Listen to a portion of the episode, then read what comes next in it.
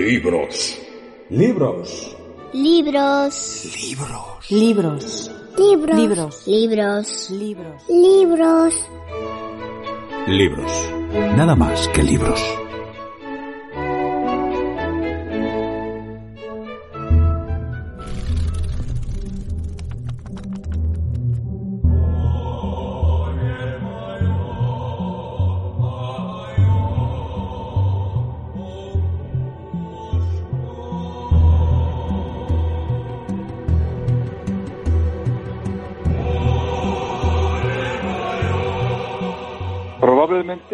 La mayor hazaña de Tolstoy en Guerra y Paz es que, pese a sumergirnos en las cloacas de lo humano, nos inyecta la convicción de que, con todo, la aventura humana es infinitamente más rica y exaltante que las miserias y pequeñeces que también se dan en ella. Que vista en su conjunto, desde una perspectiva serena, ella vale la pena de ser vivida, aunque solo fuera porque en este mundo podemos no solo vivir de verdad, también de mentiras, gracias a las grandes novelas. Mario Vargas Llosa. Guerra y Paz, León Tolstoy, una gran epopeya.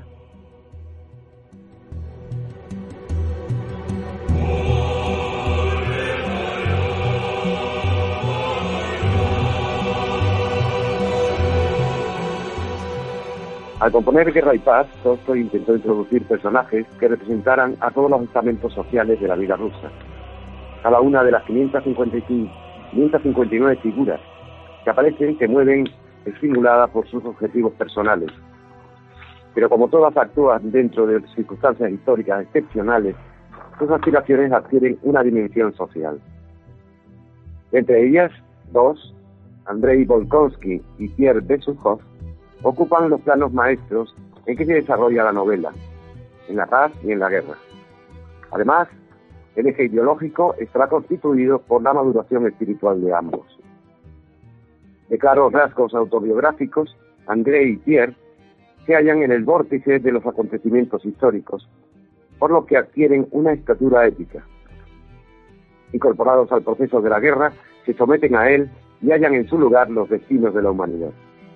Con un protagonismo equivalente, ambos acceden al centro de la trama por vías distintas, lo que le permite al autor ampliar el campo social del relato.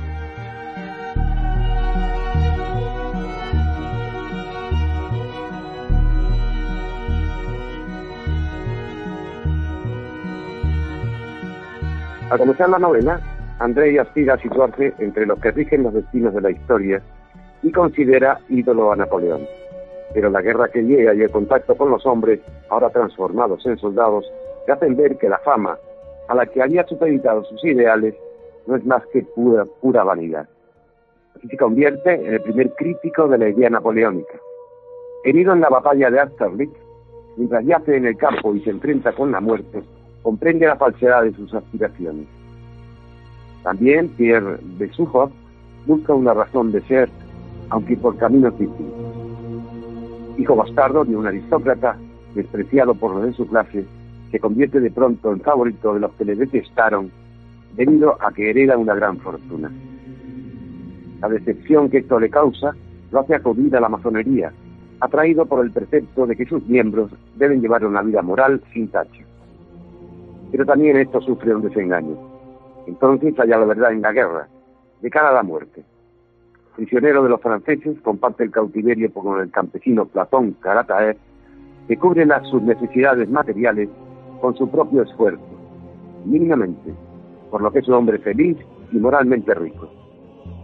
La lección moral de este encuentro es que la desdicha está originada por todo lo que excede las necesidades elementales del hombre. Karataev expresa el ideal cristiano que Tolstoy buscó y encontró en la vida campesina. No se trata de retornar a una condición primitiva, sino de renunciar a lo superfluo, a la civilización impuesta desde arriba por los especuladores.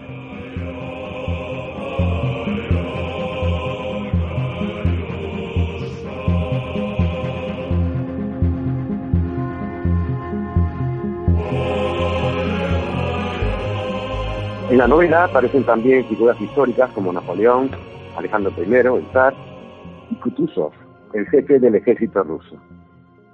Tolstoy mantiene un difícil equilibrio entre la fidelidad que le debe a los hechos históricos y la subordinación de estos personajes a la idea general de la obra. Porque son ellos los que dictan la gran política europea y los que determinan la marcha de la guerra. También porque a través de ellos el autor expone sus reflexiones históricas y filosóficas más profundas. En este sentido, es particularmente importante la visión que tiene Tolstoy de Napoleón Bonaparte. Lo muestra como un hombre cegado por la soberbia, estúpido, canallesco, de gestos teatrales y pronunciando siempre frases para la historia. Napoleón es tanto más ridículo cuanto está en manos de la providencia, y es ella la que marca el rumbo de la historia. Este fatalismo determina también la actitud de Kutuzov, que se somete resignadamente al destino, lo que su situación se parece bastante a la de Napoleón. Sin embargo, en el aspecto humano, Kutuzov es totalmente opuesto al emperador francés. Su, su sinceridad, la benevolencia con que trata a sus soldados y su odio por las intrigas palaciegas encarna los mejores rasgos del carácter ruso.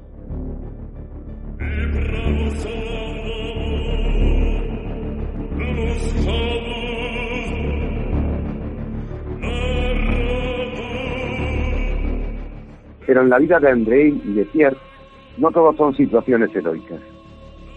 Ellos también viven con intensidad la vida cotidiana. Esto le permitía a Tolstoy incorporar a la novela de una manera natural y lógica los acontecimientos más variados. Es decir, a través de ellos logra diseñar un cuadro completo de la época. Con igual fuerza describe la batalla de Austerlitz, una cacería o un baile de sociedad. De forma que la aparición de Natasha Rostova se realiza de manera muy natural. Natasha protagoniza las páginas más líricas y bellas de la novela. Rechaza el amor de Andrei, pero al final se casa con Pierre. Su figura es un catalizador, pues los personajes descubren, a través de ella, su riqueza espiritual. Riqueza que luego confirmarán las circunstancias bélicas.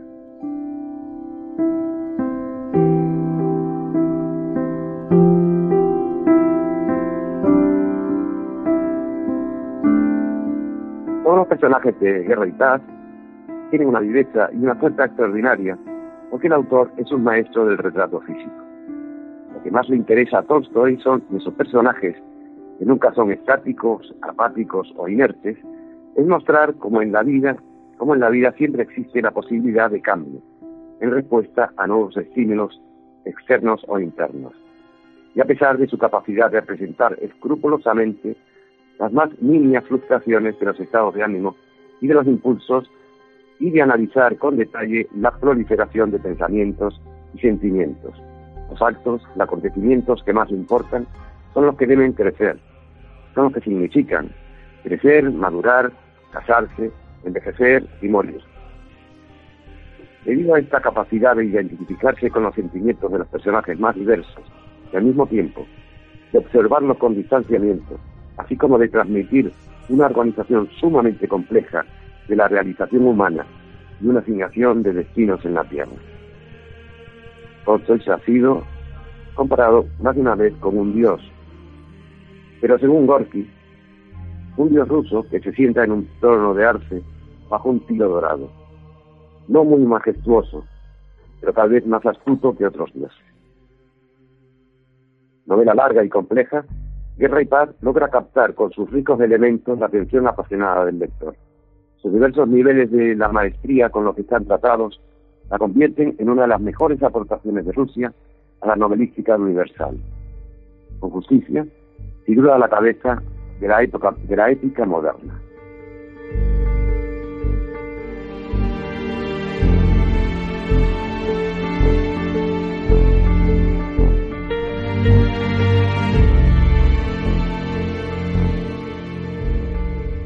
Señor, León Tolstoy. Una gran epopeya, como tú titulas tu trabajo. Uno de los grandes, sin duda. Eh, la verdad es que esa generación de novelistas rusos fue impresionante. Yo recuerdo que me daban miedo por lo voluminoso de, su, de sus obras, ¿verdad? Pero cuando, cuando uno las coge ya en la madurez y tal, se disfrutan, se disfrutan. Impresionante. sí, la verdad es que era complicado, no solo por lo por lo, lo denso de, de, su novela, sobre todo de esta, ¿no? O de Ana Karenina, que tuvo... Sí. Eh, pero... Y luego los, nombres, los nombres rusos. Cada uno tenía un nombre que además cambiaba. A veces cambia porque tenían también sus alias y sus... No sé, era, era muy especial. Tenías que leerla con mucha atención, ¿no? De todas maneras, es una novela impresionante. Al igual que Ana Karenina o La muerte de Iván que es una novela más corta, pero muy interesante también. Y como todas las novelas, muchas novelas de aquella época, no solo en Rusia, sino en Francia y en España, en el caso de, de Clarín, con la Regenta, por ejemplo, se publicó en, en, varios años, cinco años exactamente, en una revista eh, llamada El Mensajero Ruso, una, revista de Moscú. Era, era una forma de, de, publicar en aquella época porque los, los eh, era, era más fácil para la gente leer en este tipo de diarios o revistas y, leían novelas. Dickens, por ejemplo, casi toda la novelística de Dickens se leyó en, en, en, revistas y en periódicos. Sí, sí, sí, sí, Era una, por entregas, sí, se llevaba mucho eso en, aquella época. Y la verdad es que una cosa eh, bueno, que me parece que este hombre también en su en su escritura pone mucho de su vida particular, porque concretamente en esta en esta novela eh, hay varios aspectos que coinciden plenamente con su forma de pensar y su forma de ser. Por ejemplo, la manía que le cogió a Napoleón, el odio que le tenía después de haberlo idolatrado, o por ejemplo también el abandonarlo todo, su vida, su vida licenciosa, eh, pues por una vida pues más estoica y más y mucho más reservada, ¿no? Eh, todo eso se refleja en la obra y, coincide con su con su vida privada. Sí, el personaje, uno de los personajes principales, tiene esas reflexiones que él luego tuvo durante su vida. La vida de, Tolstoy ya en sí es una gran novela, ¿no? Es un hombre que tuvo, que nació en, de familia, una rica, era un terrateniente. El, ser un terrateniente en Rusia era tener almas, las almas eran los esclavos. y ahí vino la novela también de Gogol, de almas muertas, ¿no? O sea, eh, eran pertenecían al, propietario. ¿no? Este hombre, la madre también era una princesa, mucho dinero, abandonó eh, en los últimos años de su vida, en los últimos largos años de su vida, porque murió muy mayor, eh, y se dedicó a cuidar, a hacer escuelas, a enseñar a, los, a, los, a los hombres de su de, la zona donde vivía él, en Yatina Poliana, fue donde nació, y eh, tanto en sus obras como en su vida, a llevar una vida mm, natural, sin, era vegetariano, eh, creía en el esperanto, era un hombre que practicó en su vida y, difundió la, la, lo que llamaba, llamó la no violencia activa, que tuvo un impacto en, personas como Gandhi o como Martin Luther King. A Gandhi llegó a, a, con él. Eh, era un personaje muy particular, muy particular, y, su obra, que fue inmensa, parte de las novelas tuvo cantidad de, de, años, de cuentos, de obras educativas, de obras religiosas. Él, él, era profundamente religioso, pero de una religiosidad cristiana eh, muy particular también, muy natural, muy, muy ligada al, a la gente del pueblo, que incluso le, supuso la excomunión de la de la Iglesia Ortodoxa, de la poderosa Iglesia Ortodoxa rusa, porque claro, estaba en contra de esa de, ese, esa, ese ritual, ese ritualismo, esas riquezas, esa, esa forma de, de, tener la Iglesia que eh, era paralela a la Iglesia eh, de Roma, ¿no? O sea, la iglesia cristiana no ortodoxa, ¿no? Que no sé de dónde sacó tanto tiempo para escribir, porque tenía 13 hijos el jodido. 13 hijos y 31. Sí, tenía 13 hijos, sí. es tremendo. Bueno, la mujer se ve que la mujer era una mujer también muy especial. Sofía Barnes se llamaba, Sofía Pers. Y, y bueno, en aquella época no había televisión, no había cine, no había internet. Es lo que tiene. Supongo que estaría porque en aquella época todos los todos los novelistas de aquella época, bueno, y anteriores y posteriores también, pero vamos, eh, eran eran quien era Galdós, la obra de Galdós, ¿no? O sea, sí, sí, la obra de Galdós es tremenda, ¿no? O sea, sí, sí. eh, o de Balzac mismo, ¿no? O sea, bueno, Balzac también, ¿no? La novela humana es son tomos y tomos de, de- de literatura, ¿no? Sí, pues Todos ahora, eran escritores ahora con el con el encierro que estamos sufriendo, no sería extraño que apareciera algún Tolstoy o algún Galdós otra vez, Sí. ¿eh? porque porque la verdad Pues es que yo creo que lo que si aparecerá, continúa, lo que aparecerá es un, un baby boom, pues bueno, como en los sí, 60. también, también. pues es, es probable. Pero eso no estaba eh, eso no estaba prohibido también. No ha prohibido el gobierno. Estaba olvidado. Oye, estaríamos mucho tiempo más, pero hoy la verdad es que vamos apretadísimos porque nos hemos eh, quizás eh, pasado un poquito con, con la, se- la entrevista inicial y, y tal. Tendremos que ir terminando, Néstor, con tu permiso.